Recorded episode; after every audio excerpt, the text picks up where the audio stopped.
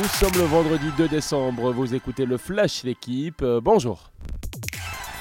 On pourrait bien l'appeler la Coupe du Monde des surprises. La Belgique et l'Allemagne sont éliminés en phase de groupe. Les Belges sortis par le Maroc et la Croatie.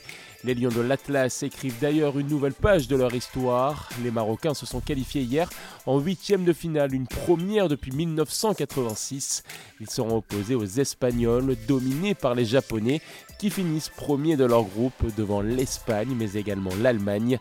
Les Allemands qui ne verront pas les phases finales, tout comme en 2018. Japon-Croatie, Maroc-Espagne, rendez-vous les 5 et 6 décembre pour ces équipes. Euh, l'énigme Raphaël Varane, à trois jours d'affronter la Pologne, le défenseur de l'équipe de France est attendu pour lever quelques doutes.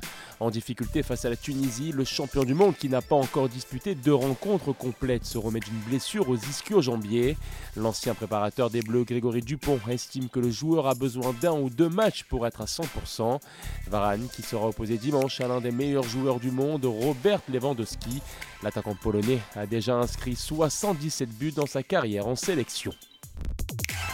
Il est le rugbyman qui attise bien des convoitises. Damien Penaud, l'un des meilleurs internationaux français de l'automne, a l'embarras du choix à un an de la fin de son contrat. J'attends de voir si l'équipe sera compétitive, déclaré fin août le joueur de 26 ans. L'aspect financier sera aussi un détail important avec le salary cap imposé à chaque équipe du top 14. Des rendez-vous sont pour l'heure en préparation avec Bordeaux-Bègle et le Stade Rochelet. Un d'or outre-Manche n'est pas à écarter. Enfin, ne pas rater ce matin sur la chaîne L'équipe, l'IBU Cup, compétition très importante de biathlon avec la Coupe du Monde. Les poursuites femmes et hommes sont à suivre. Merci d'avoir écouté le Flash L'équipe. Bonne journée.